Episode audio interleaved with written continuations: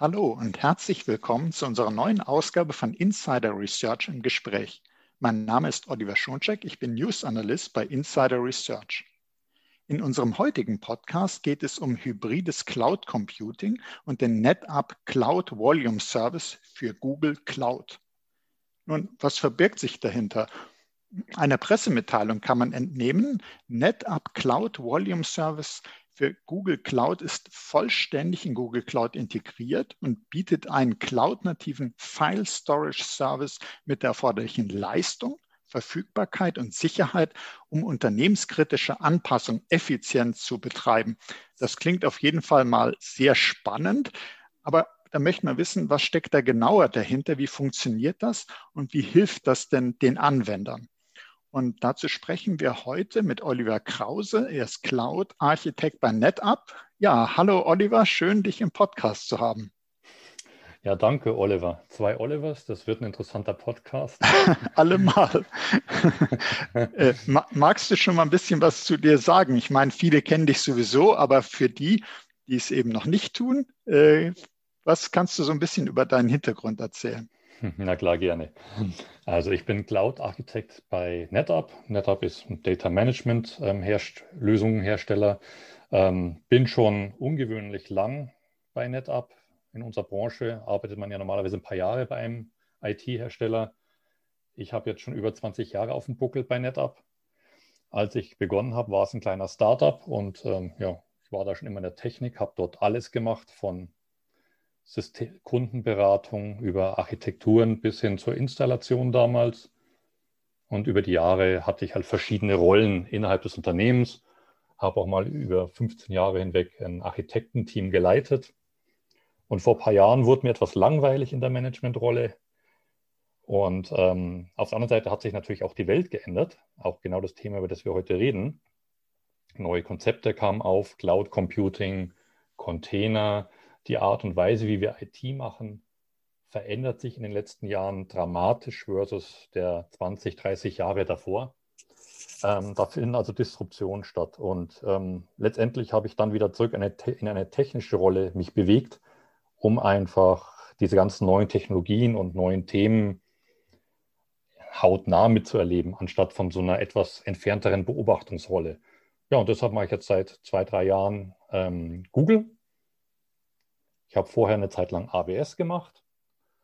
Äh, jetzt ist es Google, habe mich auch bewusst für Google entschieden, weil ich einen Unix-Background habe und einen sehr technischen Background und Google ja so von den drei Cloud-Providern so ein bisschen der mit den äh, Propeller-Heads ist, also mit den Computer-Nerds. Und da dachte ich, da finde ich ein recht interessantes Ökosystem, wo ich mich wohlfühle. Also was schon mal ganz toll ist für unseren Podcast, weil äh, es geht an der einen oder anderen Stelle ja etwas in die Technik rein, äh, dass du sagst, du bist sozusagen direkt dran und nicht nur aus der Beobachterrolle, sondern äh, du hast damit täglich zu tun.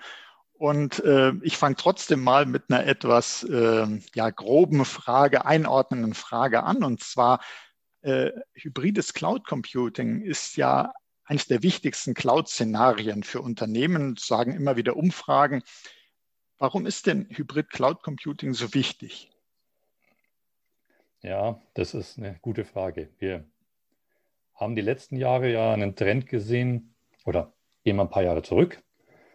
Ähm, da war der Standard ja, ein Unternehmen hat seine eigenen, meistens seine eigenen Rechenzentren, betreibt die ganze IT selber und macht halt die Dinge, die nötig sind, um heute ein Unternehmen zu betreiben. Dann kamen vor einigen Jahren die Cloud-Provider auf, angeführt eigentlich von AWS, die das so als erste gemacht haben. Im großen Stil, ich tue jetzt mal so Service-Provider außen vor lassen, die es natürlich schon sehr lange gibt und die einem schon immer erlaubt haben, irgendwie IT woanders zu betreiben. Äh, da kam eben der Trend auf, ähm, dass man seine IT mehr und mehr in die Cloud verlagert. Sprich, dass man einfach dort bestehende IT-Ressourcen, sei es Infrastructure Service, virtuelle Maschinennetze, bis hoch zu höherwertigen Diensten, komplexeren Diensten wie Machine Learning, fertigen AIs, dass man das dort einfach nutzt, anstatt dass jeder das Rad selber erfindet. Und da hat es dann einen Trend gegeben, dass, ähm, oder den gibt es noch immer, dass äh, unheimlich viele in die Cloud gehen. Auf der anderen Seite gab es auch viele Unternehmen, die gesagt haben, ähm, meine Workload kann ich nicht in die Cloud ähm, bringen, weil ich habe Compliance-Anforderungen, das sind alles amerikanische Cloud-Provider, ich darf die Daten, die müssen innerhalb der EU gehostet sein. Oder ich habe noch höhere Sicherheitsanforderungen, ich möchte nicht, dass die US-Regierung da potenziell Zugriff drauf hat, auch wenn die Cloud-Provider, die amerikanischen, sich da sehr viel Mühe geben, das alles abzusichern. Ähm, andere sagen, hm, ich bin hier ein Fertigungsunternehmen, sehr üblich in Deutschland. Ich habe hier Fertigungsstraßen. Meine IT steuert eine Fertigungsstraße und ich brauche da Latenzen im Millisekundenbereich. Und wenn meine, wenn meine Applikation in der Cloud ist, dann erreiche ich diese Latenzen nicht und meine Fertigungsstraße bleibt stehen. Was wir auch sehr gern haben in Deutschland ist, äh, Digitalisierung lässt ja noch immer etwas zu wünschen übrig. So, wir haben ganz viele Unternehmen, die auf dem Land sind und einfach echt schlechte Internetanbindungen haben. Und von daher entwickelt sich jetzt gerade auch ein Trend, dass man sagt, ähm, ich mache manche Dinge in der Cloud oder viele Dinge in der Cloud, oft auch den Großteil, aber andere Dinge müssen zwingend on-prem bei mir daheim im Datacenter bleiben oder in meiner Fertigungsstraße. Und ähm, von daher gibt es jetzt hybride Szenarien, dass man sagt, ich schiebe die Sachen, die ich wegschieben kann, weil es einfach geht, weil es billiger ist, weil es flexibler ist, weil ich keine so strengen Regeln oder, oder technischen Gründe habe. Das schiebe ich in die Cloud. Aber die anderen Sachen laufen bei mir on-premise. Und was also es gibt, es ja. gibt also eine ganze Zahl von Gründen, warum man äh, sich für die hybride Cloud äh, entscheidet, also Datenschutz, Compliance, äh, Verfügbarkeiten, äh, die man, äh, Latenzen, äh, vielleicht sogar schlechtes Internet oder eben einfach in, für meine Anwendung ist mir ganz wichtig, ich muss das wirklich bei mir haben, jetzt Industrieunternehmen als Beispiel. Ähm, aber trotzdem äh, ist es ja nicht ganz einfach. Man, man sagt sich so, okay, hybride Cloud, äh, das eine packe ich on-premises, das andere in die Cloud, aber trotzdem, manchmal fällt es Unternehmen doch auch schwer, das richtig umzusetzen. Zum Beispiel, ich nenne es mal so, die richtigen Daten am richtigen Ort zu haben und das eben nicht nur einmal, sondern dauerhaft. Das ist durchaus eine Herausforderung. Es gibt Themen wie Netzwerkanbindung. Ein ganz großes Thema, das ich auch sehr oft bei meinen Kunden sehe, ist ähm, virtuelle Maschinenformate. In der On-Premise-Welt ist VMware sehr, sehr verbreitet. Und man braucht jetzt nicht glauben, dass man einfach eine äh, VMware-Maschine einfach zu AWS, Google oder Azure schieben kann, sondern die haben teilweise ganz andere Formate. Die erwarten ihre virtuellen Maschinen in einem anderen Format. Die muss man konvertieren. Teilweise muss man die Applikation umdesignen, umarchitekten. Ähm, da gibt es verschiedene Ansätze. Das eine ist Lift and Shift, dass man einfach das eins zu eins rüberschiebt und versucht, möglichst identisch zu betreiben. Ähm, der elegantere Weg wäre eigentlich eine Modernisierung der Applikation bei dieser Bewegung, aber das ist oft ein größeres Projekt, weil sehr viel geändert werden muss. Das geht nicht auf die Schnelle. Ähm, dann hat man teilweise unterschiedliche Betriebskonzepte, dass man halt seine Infrastruktur daheim nach gewissen Betriebskonzepten ähm, betreibt, in der Cloud die Betriebskonzepte aber ganz anders sind. Dann muss man sich überlegen, wie kriege ich das unter einen Hut? Kann ich da was vereinheitlichen? Ähm, das sind schon viele Schwierigkeiten, die die Kunden dort sehen. Was die Cloud-Provider jetzt noch versuchen, um da vielleicht noch das abzuschließen, ist, ähm, nachdem wir jetzt die letzten Jahre den Trend hatten, schiebt bitte alles in die Cloud, also haben die Cloud-Provider gesagt, ähm, findet jetzt seit, wie, seit einiger Zeit auch ein Trend ähm, statt, dass sie sagen, pass auf, ich habe verstanden, du kannst nicht alles in die Cloud schieben, lieber Kunde, dann lass mich doch die Cloud zu dir bringen.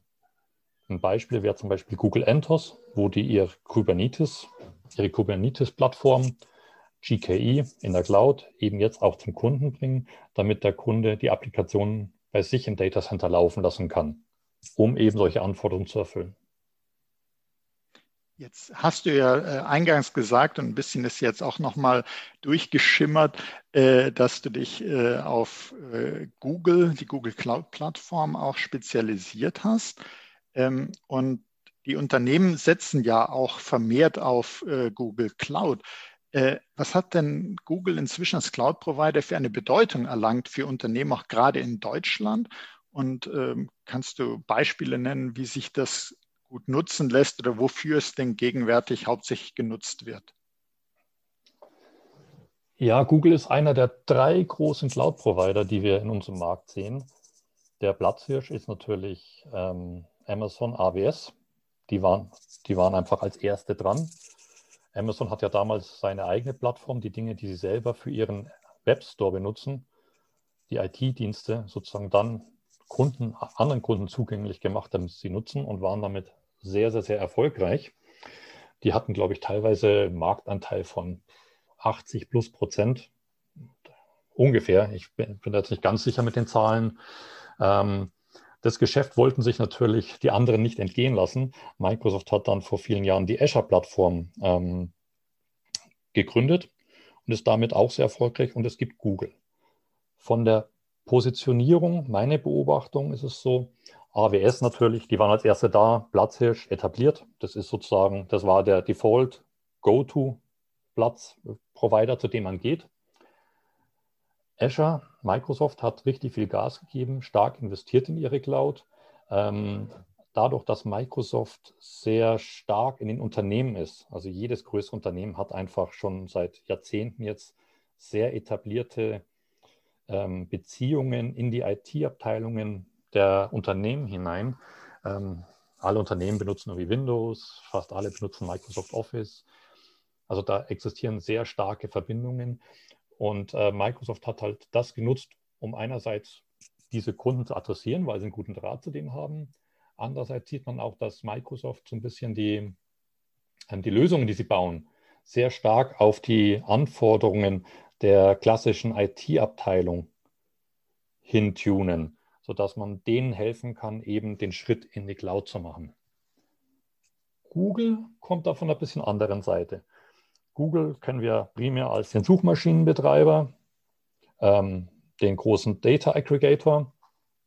Und deshalb haben die natürlich eine unheimliche Kernkompetenz in ähm, große Datenmengen auswerten. Das, was man unter Big Data versteht, dann die ganzen Machine Learning, Artificial Intelligence Themen. Das ist Googles Kernkompetenz da kennen die sich wirklich, wirklich sehr gut aus und haben unheimlich leistungsfähige Lösungen, mit denen die als erstes an den Markt gegangen sind. Auf der anderen Seite ist Google auch eine der größten IT-Firmen auf der Welt mit unheimlich qualifizierten und, und guten Leuten. Also die ganzen, sehr viele von den Entwicklungen, die wir auch heute im Markt sehen, gehen ganz oft auf Google Papers zurück, die, die irgendwann mal veröffentlicht wurden. Hadoop zum Beispiel geht eigentlich auf ein Google Paper zurück. Genauso Kubernetes ist jetzt eine Google-Lösung, die die Open Source haben. Ähm, und Google hat jetzt auch erkannt, dass sie diesen Markt haben wollen und investiert massiv. Die investieren also wirklich jedes Jahr Milliarden in den Aufbau ihrer Google Cloud. Ich mache Google Cloud. Warum? Weil es mir recht gut gefällt, weil es eine sehr, in dem Sinne sehr technisch saubere Lösung ist. Alles, was man in der Google Cloud sieht, wirkt sehr durcharchitektet, sehr, durch, sehr sauber durchdesignt, ist sehr logisch. Das vermisse ich vielleicht manchmal bei dem einen oder anderen Cloud-Provider ähm, und funktioniert üblicherweise auch sehr schnell. Also wenn virtuelle Maschinen sind schneller gestartet, schneller provisioniert, schneller verändert als bei den anderen Cloud-Providern. Die Netze sind sehr leistungsfähig. Äh, also da hat jeder so ein bisschen so seinen Schwerpunkt, der Cloud-Provider. Aber Google investiert kräftig und ist als einer der großen Konzerne, als einer der größten IT-Konzerne der Welt, dann natürlich ähm, ein ernsthafter ähm, Player. Mhm, also äh, zum einen, dass eben Google äh, Stärken hat, habe ich jetzt auch so mitgenommen, wie jetzt klar künstliche Intelligenz, äh, Suchmaschinenriese, da haben die eben viel Erfahrung in diesen Diensten, die sie eben dann auch zur Verfügung stellen können als Cloud-Dienste. Und ich habe gemerkt, die Google-Architektur gefällt dem Cloud-Architekten. Also oh, sauber, ja. äh, sauber aufgebaut. Das ist natürlich auch wichtig zu wissen, weil äh, wenn, wenn dann die IT-Abteilung sagt, okay, äh, wir wollen damit arbeiten und wenn sowas eben sauber aufgebaut ist, stelle ich mir vor, dass man da auch äh, besser reinkommt äh, und dass man damit vielleicht leichter arbeiten kann. Mal schauen, wird sich ja, wird sich zeigen, wenn man das alles so, so testet. Auf jeden Fall spricht auch schon mal für die Google Cloud. Das NetApp ist ja Partner und ähm, ich denke mal, wenn ich das so richtig gesehen habe, auch schon seit einigen Jahren und wurde zweimal schon für die Partnerschaft ausgezeichnet als Google Cloud Technology Partner of the Year im Bereich Infrastruktur. Und da wird mich interessieren, was ist denn das Besondere an dieser Partnerschaft Google zusammen mit NetApp? NetApp versucht natürlich mit allen drei Cloud-Providern gemeinsam Lösungen zu bauen. Und das machen wir auch. Ich bin im Google-Team und von daher kann ich primär für die Google-Zusammenarbeit ähm, sprechen. Eine der Stärken der Zusammenarbeit zwischen NetApp und Google ist einerseits meiner Meinung nach der Cultural Fit, also sprich die Firmenkulturen passen sehr gut zusammen, ähm, sehr offen, sehr flexibel, sehr agile Unternehmenskulturen. Das heißt, mit den Googlern kann man richtig gut zusammenarbeiten. Man ist gleich auf Du, ähm, man versteht sich in einem Call relativ schnell, redet relativ offen ähm, über, über die Probleme und versucht dem Kunden zu helfen. Ähm, wenig Politik im Spiel. Also das finde ich relativ schön mit den Googlern. Und ansonsten ist es halt auch ähm, eine Engineering Company und NetApp ist auch eine sehr starke Engineering Company.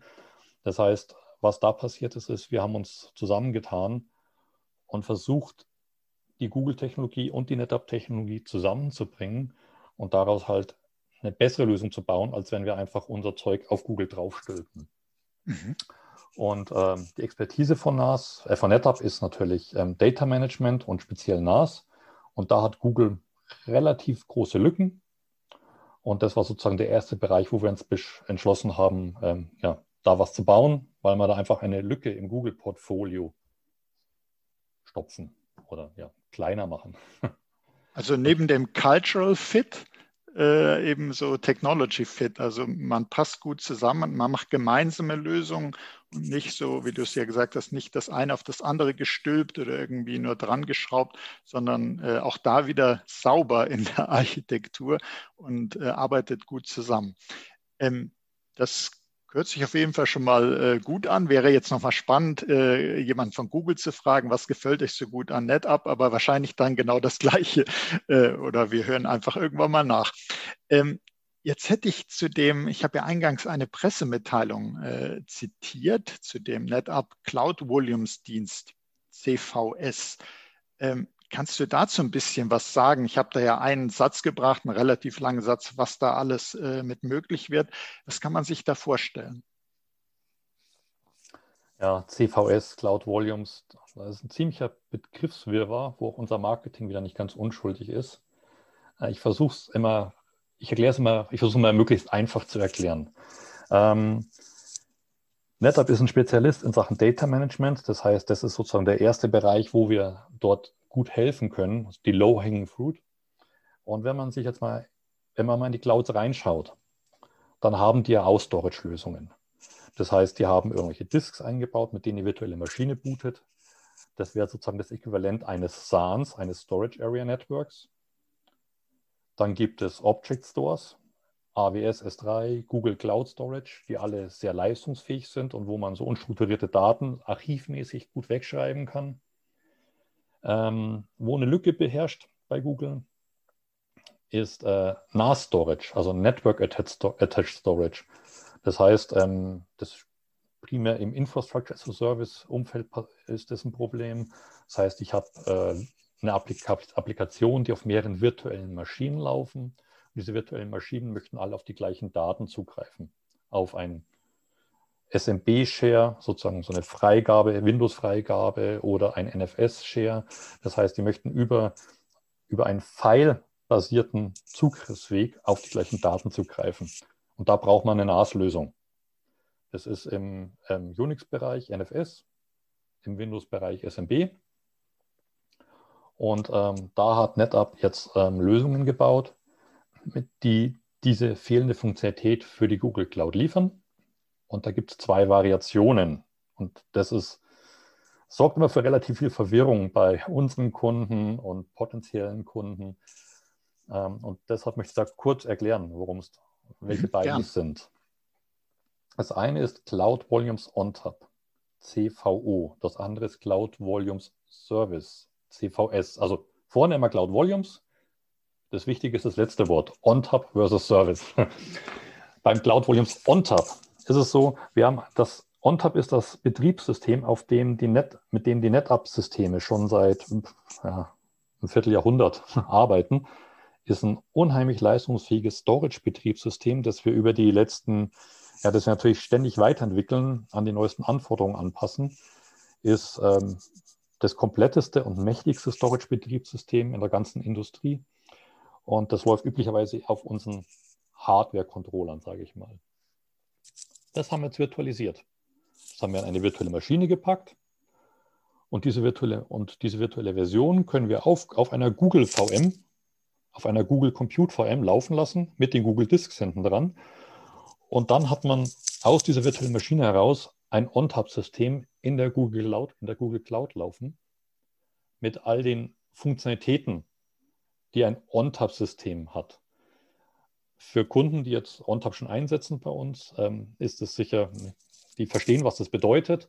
Für alle anderen sei gesagt, das ist ein super mächtiges Storage-Betriebssystem, mit dem man ähm, wirklich unheimlich viel machen kann. Das wäre jetzt viel zu viel, das alles zu erwähnen, aber es spricht die Protokolle NFS, SMB, iSCSI, es kann Snapshots machen, es kann Daten replizieren, es kann Daten einschrumpfen, sodass man ähm, mit per, per Kompression oder Deduplikation, sodass man weniger physisch, physischen Storage für die ähm, Nettodaten, die man da reinschreibt, braucht. Also es ist ein sehr, sehr mächtiges System. Und dieses Cloud Volumes OnTap bietet mir jetzt praktisch das Ganze, was ich on-prem vielleicht schon benutze, auch in der Cloud zu benutzen. Und auf einmal kann ich sogar Data Fabrics bauen, indem ich dieses System mit, mit meinen On-Prem-Systemen verbinde, Daten hin und her schiebe, Tiere, verdränge. Ähm, also man wird unheimlich flexibel dadurch. Der Nachteil von dem Ding, oder mhm, Nachteil? Ja. Nachteile sind äh, auch immer gut, wenn man, wenn man die erwähnt, ja. Genau. Nachteil ist, ist sage ich mal, man, äh, es ist es ist ein volles Betriebssystem, ein Storage-Betriebssystem. Das heißt, ähm, man muss ein bisschen Ahnung haben, wie man es administriert. Wir versuchen das zu vereinfachen, aber letztendlich, man braucht etwas Knowledge. Und vom Management-Paradigma ist es letztendlich ähm, so ein bisschen die On-Prem-World in die Cloud gezogen. Jetzt haben wir ganz viele Kunden bei den, in der Cloud, die sagen, ne, ich bin eine Fachabteilung, ich möchte hier Applikation XYZ betreiben ich habe nicht viel Ahnung von IT. Ich will meine Applikation betreiben, mit der kenne ich mich aus. Und Storage interessiert mich auch gar nicht. Die Komplexität will ich gar nicht wissen. Gib mir einfach so ein NFS oder SMB-Share as a Service. Also sprich, Name eintippen, Größe, Performance, Klick, Ort noch und dann Klick und ein paar Sekunden später habe ich dieses NAS-Share und kann es nutzen. Und für diese Kunden haben wir Cloud Volume Service. Das ist ein NAS-Dienst, der in Google Cloud super integriert ist. Das Billing ist in Google integriert, also es wird über Google abgerechnet, der Support wird über Google gemacht, ähm, bietet die verschiedenen Protokolle, Kapazität und Performance sind skalierbar. Das heißt, man kann es größer oder kleiner machen und zahlt halt nur das, was man reserviert hat. Genauso kann man die Performance schneller oder langsamer machen und bezahlt das, was man reserviert hat ähm, hat Snapshotting, hat Cloning, also sehr einfach zu nutzen, ohne dass man groß Storage-Kenntnisse hat. Jetzt hatte ich mir eigentlich vorgenommen zu fragen, weil ja Google Cloud mächtige Plattform, äh, kann das Google Cloud eigentlich nicht auch ohne CVS? Aber ich habe jetzt deinen Antworten auch schon entnommen, nö. Also ihr schließt ja wirklich eine Lücke. Äh, da ist auch sozusagen dieser Technology Fit. Äh, das passt deshalb so wunderbar, weil ihr da genau eine äh, vorhandene Lücke füllen könnt und äh, das macht euch als Partner eben auch so stark. Ja, da möchte ich jetzt mal ganz ehrlich sein. Ähm, ich habe es vielleicht etwas simplifiziert dargestellt. Es gibt, es gibt eine Lösung in der Google Cloud, um NFS-Shares zu machen, die heißt FileStore. Warum ich das jetzt so ein bisschen vernachlässigt habe in meiner Aussage ist, ähm, die ist rudimentär. Also als Techie würde ich sagen, relativ einfach gebaut. Ähm, das ist mehr oder weniger ein Service, der eine Linux-virtuelle Maschine provisioniert, bisschen Storage dahinter und ein NFS-Daemon startet. Auch jetzt wieder etwas simplifiziert. Ähm, und dann habe ich ein NFS-V3-Share. Das Ding kann kein NFS-V4, es kann kein SMB-Share, also das Windows-Protokoll. Es ist nicht äh, Interzonal HA, was oft ein, eine Anforderung ist. Das heißt, dass wenn eine Zone im, beim Cloud-Provider ausfällt, dass es in der anderen Zone weiterläuft. Also das Produkt hat alle möglichen, oder diese Lösung hat alle möglichen ähm, Themen. Es wirkt in gewisser Weise so ein bisschen wie so eine Notlösung. Aber es ist das eingebaute Ding. Und letztendlich unser Dienst hilft halt hier, ähm, weil wir eine Enterprise-Grade NAS-Lösung in die Cloud bringen. Weil um wirklich, wenn wir haben Kunden, die betreiben Petabytes auf unserem System, auf NAS-Shares. Und ähm, wie man sich sicher denken kann, ist, wenn ich solche Datenmengen betreibe, habe ich sehr viele und teilweise sehr komplexe Anforderungen. Ich habe hohe Anforderungen an Sicherheit, ich habe hohe Anforderungen an, an Reliability der Daten, an Availability, an Verfügbarkeit. Ähm, ich habe ich brauche Backup-Konzepte, ich brauche die Disaster Recovery-Konzepte ähm, und noch einen ganzen äh, Themen, Themenpark rundherum. Und äh, diese Themen tun diese Cloud-nativen Lösungen, die die Cloud-Provider ein, eingebaut haben, einfach bei weitem nicht abdecken. Und von daher sage ich mal, von der Enterprise-Sicht gibt es keine nativen Lösungen, und da diese Lücke füllen wir einfach perfekt. Und das sogar ohne teurer zu sein. Wir sind sogar billiger als Filestore. Da hat man sicherlich nichts dagegen. Ja. ähm, äh, du hattest eingangs ja auch, wo wir so über Hybrid Cloud im Allgemeinen erstmal gesprochen haben, gesagt, ähm, Unternehmen äh, sind ja manchmal auch so, dass sie aus Compliance-Gründen oder aus anderen Gründen vielleicht, äh, weil sie die Daten möglichst nah haben möchten, äh, bevorzugen sie bestimmte Standorte. Bis hin, dass man eben sagt, nee, ich will das nur on-premises haben. Aber für Cloud-Nutzer sind ja eben auch die Cloud-Standorte wichtig. Kannst du was sagen, in welchen Cloud-Regionen äh, bietet ihr das an, diesen Dienst CVS? Ja, also erstmal ganz High-Level. Ähm, für den Hörer, der vielleicht sich noch nicht mit den Cloud so gut auskennt, was die Cloud-Provider üblicher machen, üblicherweise machen, die haben Rechenzentren in Regionen. Regionen muss man sich vorstellen wie Städte in Ländern. Also was ich, in Europa gibt es die Region London, Frankfurt, Niederlande, Belgien.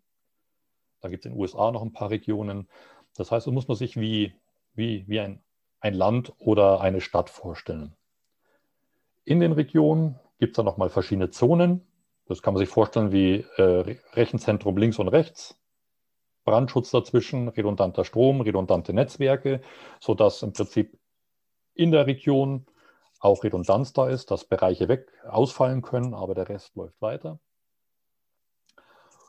Und aus, der, aus dem Punkt, den du gerade angesprochen hast, sozusagen, wenn jetzt ein Kunde in Deutschland, der sitzt, sagen wir mal, ich sitze nähe München, der sitzt jetzt in München und sagt, ich will meine Daten in die Cloud schieben dann ist die Frage, wo schiebe ich sie denn hin? Ich habe mich aus irgendwelchen Gründen entschieden, ich gehe zu Google. Und jetzt habe ich mehr Rechenzentren zur Auswahl. Ich glaube, in der Welt sind so um die 30 plus, die Google anbietet. Und die werden auch jährlich erweitert. Also es entstehen neue Regionen. Ähm, jetzt ist die Frage, wo schiebe ich meine Daten hin? Und da gibt es verschiedene Kriterien. Ein Kriterium ist Preis die verschiedenen Rechenzentren, also eine virtuelle Maschine zum Beispiel, die gleiche virtuelle Maschine kostet in, in Netherlands, in der Region Netherlands, ein ganzes Stück weniger als in Frankfurt. Und also es gibt Preisunterschiede in den Regionen. Dann Entfernung. Ist die Latenz für mich wichtig? Wie schnell die Daten zwischen meinem Standort und dem Cloud-Standort, mit dem ich Daten austausche, ähm, ist die wichtig? Wenn ja, werde ich natürlich was, Nähe, was Nahes nehmen. Das heißt, als Münchner werde ich dann vermutlich Frankfurt nehmen und nicht äh, US East. Ähm, und dann gibt es noch Compliance-Gründe. Sollen meine Daten in Europa liegen oder können sie außerhalb liegen? Und darauf designe ich dann meine Lösungen. Der Cloud Volume Service Dienst ist in Europa momentan in Europe West 2, 3 und 4 verfügbar. Das ist ähm, London, Frankfurt und Netherlands. Ähm, wir haben noch eine softwarebasierte Version, die ist äh, in Belgien, West 1 und North 1 in Finnland verfügbar. Die können wir aber kontinuierlich relativ schnell auch in andere Regionen bringen. Im Rest der Welt haben wir auch noch eine ganze Menge Deployments, aber die will ich jetzt nicht erwähnen, weil für den Hörer hier vermutlich die europäischen interessanter sind. Mhm. Und damit haben wir eigentlich äh, Themenbereiche, die mich immer äh, sehr interessieren, Sicherheit, Compliance, Datenschutz, äh, haben wir eigentlich schon berührt, ähm, sodass ich vielleicht äh, noch gerne dich bitten würde, was zu erklären, was ich auch zu CVS gelesen hatte, und zwar äh, neue Funktion Cross-Region Replication und Terraform-Unterstützung. Gut, Cross-Region Replication kann ich mir schon mal was eigentlich vorstellen. Äh, Terraform-Unterstützung, kannst, kannst du uns dazu was sagen? Was bringen diese Funktionen? Ja, kann ich. ähm, die, ähm, vielleicht noch ganz kurz zum, zum Punkt vorher. Ähm, Cloud Volumes OnTap habe ich vergessen. Da das eine reine Softwarelösung ist, ist das in jeder Google-Region verfügbar, nur um das mhm. komplett zu machen.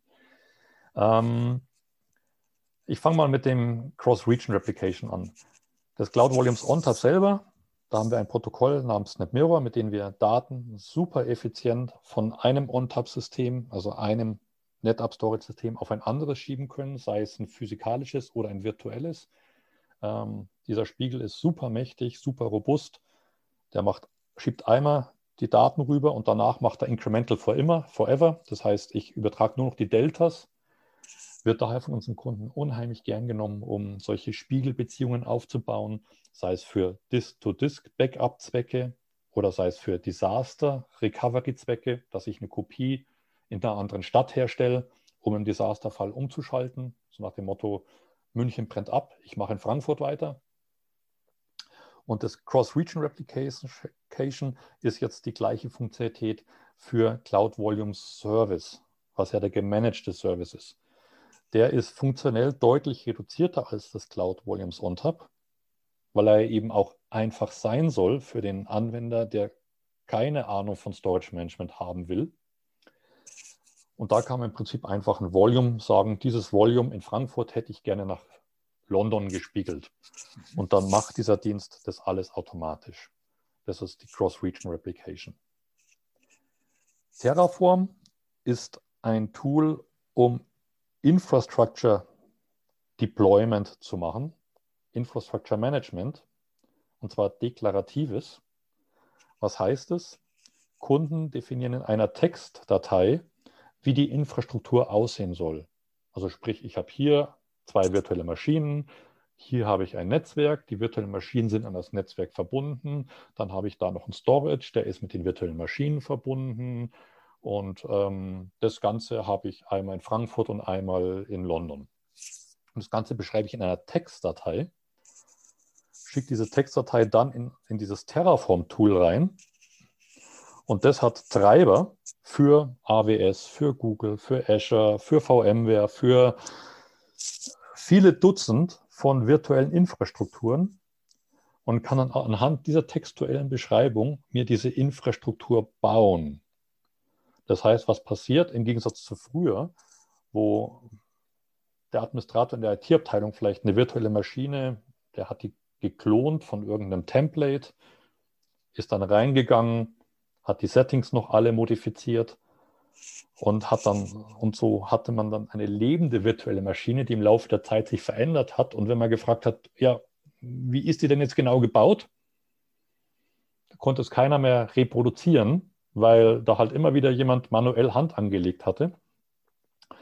Und man konnte diese Maschine eigentlich nur noch backuppen, um den Originalzustand wieder zu, herzustellen. Aber man konnte es nicht mehr wirklich sagen, wenn ich das Ding jetzt nochmal bauen müsste, wie geht es genau? Und da kommen jetzt solche Tools wie dieses Terraform ins Spiel, mit denen man eigentlich nur noch textuell seine Infrastruktur beschreibt und dann anhand dieser Textschablonen die Infrastruktur automatisiert bauen lässt. Und wenn man eine Änderung an der Infrastruktur macht, ändert man das in dieser Textdatei, schickt es dann wieder ins Tool rein, dann tut dieses Tool die Änderungen identifizieren und ändert praktisch nur das Stück an der Infrastruktur, das geändert werden muss, damit die Realität der Beschreibung in der Schablone entspricht. Das ist Terraform. Sehen wir ganz, gibt auch ein paar andere Tools, die, das, die etwas Ähnliches machen. Aber Terraform ist sehr, sehr, sehr verbreitet in der Cloud-Welt. Ähm, jeder Cloud-Provider hat auch eine, eine, eigene Version. Zum Beispiel Google hat äh, den, Deployment, den Deployment Manager, der prinzipiell das Gleiche macht. AWS hat sowas, Azure hat sowas. Nur die sind halt alle sehr cloud-spezifisch. Terraform ist Cloud-Provider unabhängig, ist sehr, sehr breit aufgestellt und von daher sieht man bei fast jedem Kunden, dass die Terraform einsetzen, um sowas zu machen. Und welchen Bezug hat es jetzt zu diesem Cloud Volume Service? Sowohl für Cloud Volumes OnTap wie auch für Cloud Volumes Service bietet NetApp einen Terraform Provider an. Terraform Provider, ich nenne es mal, ist es ein Treiber. Der bringt dem Terraform bei, wie man mit Cloud Volume Service oder Cloud Volumes und OnTap umgeht, um das, was in der Schablone steht, in Realität dann umzusetzen. Und das ist für unsere Kunden sehr, sehr wichtig, weil, wie gesagt, in der Cloud, um Proof of Concept zu machen, mache ich vielleicht noch Dinge manuell. Ansonsten ist die Cloud auch ein großer Shift in der Art und Weise, wie ich IT installiere und betreibe. Und zwar in dem Sinne, dass ich fast alles durchautomatisiere, um reproduzierbare Ergebnisse zu erzielen. Und da spielt Terraform eben eine große Rolle, weil fast jeder automatisiert ist mittlerweile und macht es dann über solche Tools. Jetzt, jetzt beschreibst du ja äh, sowieso schon sehr, sehr anschaulich. Also herzlichen Dank dafür, weil das kann man echt gut verstehen, was du beschreibst. Äh, trotzdem die Bitte, hättest du vielleicht ein Use Case für uns, irgendein Kundenbeispiel oder so, dass man mal äh, sich vorstellen kann, CVS in Aktion? Ja, da, da gibt es viele Anwendungsfälle, weil NAS-Volumes auch äh, in Unternehmen sehr, sehr vielfältig benutzt werden ein Kunde zum Beispiel von uns hat, ähm, ist ein, eine Firma, die macht ähm, so E-Mail-Marketing. Und ja, bei denen entstehen sehr, sehr viele Files und die brauchen einfach ein NAS-Share, ein großes NAS-Share, wo sie Millionen von Files abspeichern können. Das sind im Prinzip Linux-Systeme davor, die gemeinsam auf die gleichen Daten zugreifen müssen. Und die hatten das Problem, ähm, die haben Filesysteme mit bis zu 100 Millionen Files, was echt kompliziert ist ähm, können nicht viele NAS-Systeme. Die haben das auf unser System gepackt und sind jetzt super glücklich. Also der klassische Use Case hier wäre sozusagen NFS-Shares für Applikationen, die auf Linux-Maschinen laufen. Wenn wir jetzt mal in die Windows-Welt schauen, nehmen wir an, ich habe ähm, Applikationsserver, die auf Windows laufen, Microsoft SQL zum Beispiel oder irgendwelche anderen Applikationen, die auf Windows laufen und die auch gescherte Daten brauchen, dann brauchen die sehr oft einen SMB-Share. Google hat keine native Lösung, um einen SMB-Share anzubieten. Da spielen eben unsere Lösungen, schließen diese Lücke und man kann dann dort gemeinsam die Daten ablegen. Wir haben Kunden, die legen Datenbanken drauf auf NAS-Shares. Warum machen sie das?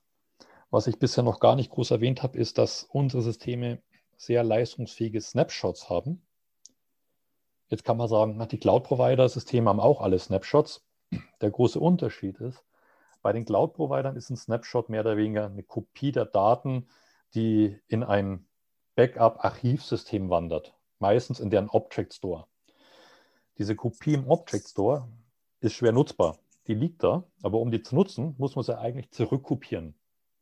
Das dauert bei größeren Datenmengen natürlich schnell sehr, sehr, sehr lange. Unsere Snapshots sind innerhalb von einer Sekunde gemacht und man kann im laufenden Betrieb auf diesen Snapshot zugreifen. Also ein Snapshot ist praktisch eine alte Version meiner Daten. Das heißt, sowas wie, ich, ich kann stündlich Backups machen und kann zu jedem Zeitpunkt auf die verschiedenen Versionen meiner Datei in der Zeit zurückgreifen. Und das ermöglicht natürlich eine ganze Menge Backup verbessert Backup-Recovery-Szenarien. Und on top of it können wir damit auch Daten, beliebig große Datasets innerhalb von Sekunden klonen, das heißt kopieren. Und da haben wir viele Kunden, die eben eine Datenbank auf unsere Systeme legen, ähm, weil sie sagen, ich habe eine Produktivdatenbank, die betreibe ich, die arbeitet.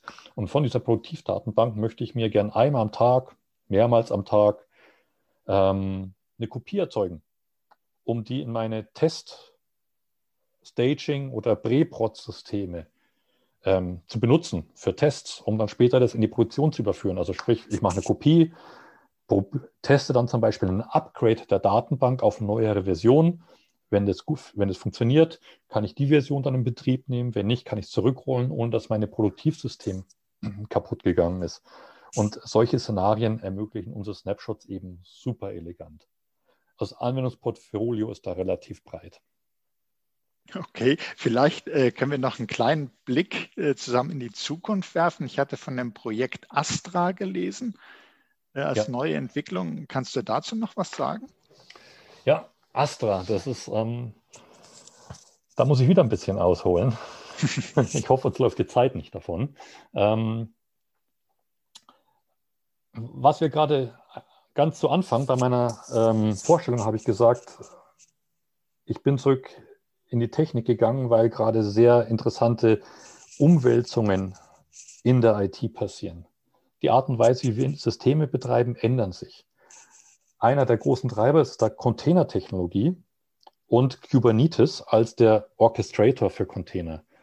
Ich persönlich bin der festen Überzeugung, dass das, was uns da gerade bevorsteht, das gleiche ist wie vor 10, 15 Jahren, als die Welt von ähm, ich betreibe eine Maschine, eine physische Maschine zu, ich betreibe alles als eine virtuelle Maschine. Ähm, also dieser, dieser äh, Change von alles wird virtualisiert betrieben, ähm, ich glaube, das steht uns wieder bevor in noch größerem Rahmen. Ich glaube, dass Kubernetes die Plattform ist, auf der die Applikationen von morgen laufen werden. Wir werden keine virtuellen Maschinen mehr betreiben. Drunter vielleicht schon noch, aber der Layer oben, in dem es verwaltet wird, ist Kubernetes. Und äh, da ist man in einer sehr spannenden Zeit und NetApp sieht es genauso. Wir sehen also diesen Move in die Cloud, äh, einerseits zu den nativen Cloud-Diensten, andererseits eben auch zu Kubernetes. Kubernetes hat übrigens, um auch nochmal den Bogen zu schließen, den Charme, dass es sowohl, dass es die Cloud und die On-Prem-Welt gleich macht. Wenn man Kubernetes benutzt, sieht meine Welt in der Cloud und On-Prem genauso aus. Ich kann die gleichen Management-Konzepte benutzen, die gleichen Applikationskonzepte. Das heißt, es ist eigentlich der große Gleichmacher für Cloud und On-Prem-Welt. Und das ist gut für die On-Prem-Welt, weil die ja eigentlich in Automatisierung und all diesen Themen weit zurückgefallen war versus der, den Möglichkeiten in der Cloud. Also NetApp glaubt auch, dass Kubernetes die Zukunft ist, dass da ganz viel passiert. Das heißt, wir investieren da sehr viel in, wie sieht denn Data Management von morgen aus? Wenn alle Applikationen auf Kubernetes laufen, wie sind denn dann da die Daten angebunden? Wie werden die Daten gemanagt? Wie mache ich ein Backup von diesen Daten? Wie mache ich Kopien dieser Daten? Und ähm, daher haben wir dieses Projekt Astra gegründet. Ähm, die erste Inkarnation gibt es davon heute schon. Als, also man kann das bereits heute machen auf Google mit Google Compute Engine in der Google Cloud. Auch hier nochmal ein, ein Zeichen, wie eng unsere Partnerschaft mit Google ist, dass das praktisch die erste Plattform ist, auf der wir das machen. Und was Astra macht, ist, ähm, ich, ich verbinde das mit meinem Kubernetes-Cluster, wo meine Applikationen laufen. Astra identifiziert Applikationen, die Daten halten, wie, wie MySQL, Postgres, also Datenbanken. Macht ein Backup dieser Datenbanken über Snapshot-Technologie, auch hier wieder unsere Storage-Technologien im Hintergrund.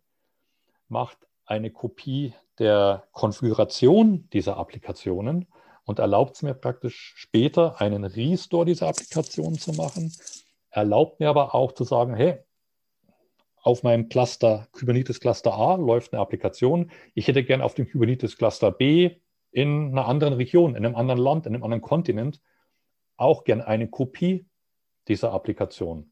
Und mit wenigen Knopfdrücken kann Astra diese Dinge machen. Ist noch sehr junge Technologie. Wir haben jetzt sozusagen die erste Version in, Kubernetes, in Google. Wir planen das massiv auszubauen und auf alle Cloud-Provider zu bringen. Also hier ganz klares Bekenntnis von NetApp Richtung Cloud, Richtung dieser neuen Technologien. Aber wir werden diese Technologien auch eben wieder zurück ins Data Center On-Prem bringen, um hybride Welten zu bauen. Ich glaube, das war jetzt ein sehr, sehr schöner Bogen, weil wir ja mit den hybriden Welten angefangen haben. Wir sehen jetzt, wie sich das in der Zukunft entwickelt. Vielleicht noch ganz kurz, weil wir haben jetzt jede Menge Informationen bekommen, so als kurze Zusammenfassung, so die Top-Features äh, von CVS für die Google Cloud? Was jetzt Unternehmen, die uns zuhören, was könnten die jetzt angehen? Ja, wenn ein Unternehmen sagt, ich brauche ein NAS-Share in der Cloud und die IT-Abteilung wissen, wann sie ein NAS-Share brauchen, ein NFS oder SMB-Share, ist äh, Cloud Volumes On-Top oder Service der beste, leistungsfähigste NFS oder SMB-Storage, den man in Google Cloud bekommt. Dynamisch skalierbar, Performance und Kapazität. Ist Cloud-like, es wird Cloud-like bezahlt, ist Pay as you go. Das heißt, ich bezahle stündlich eigentlich das, was ich nutze. Und wenn ich es morgen nicht mehr nutze, bezahle ich es auch nicht mehr. Ähm, es ermöglicht sehr leistungsfähige Backup-Recovery-Konzepte, was sonst relativ kompliziert ist zu machen. Und es, benötigt, und es ermöglicht auch sehr elegante Disaster Recovery Konzepte. Sprich, ich repliziere meine Daten woanders hin, in eine andere Region und kann dann da ein Disaster Recovery Konzept hinten dran bauen. Und was man auch nicht vergessen darf, was ich in den Gesprächen mit den Google-Kollegen oft ähm, sehe, ist, Google ist natürlich sehr groß und hat einen unheimlich großen Bauchladen an Diensten.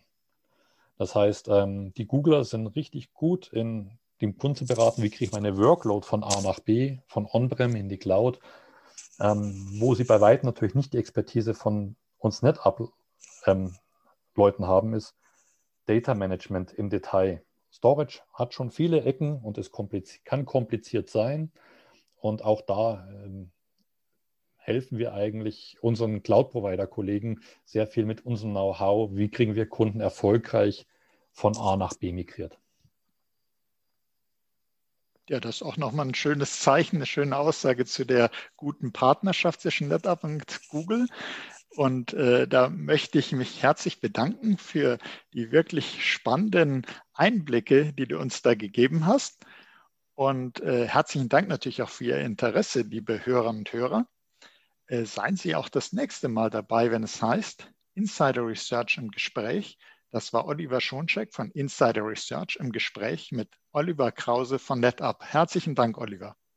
Danke auch.